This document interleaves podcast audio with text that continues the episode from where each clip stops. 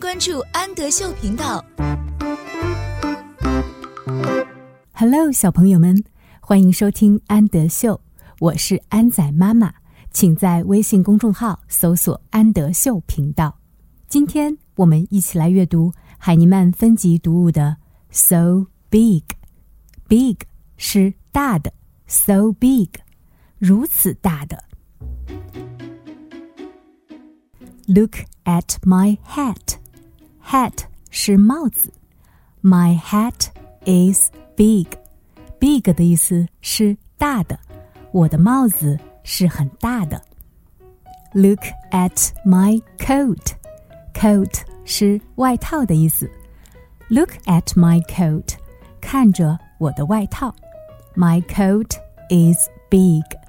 我的外套是大大的。Look at my bag. Bag 是袋子，看着我的袋子。My bag is big. 我的袋子是大的。Look at my bowl. Bowl 是碗的意思，看着我的碗。My bowl is big. 我的碗是大的。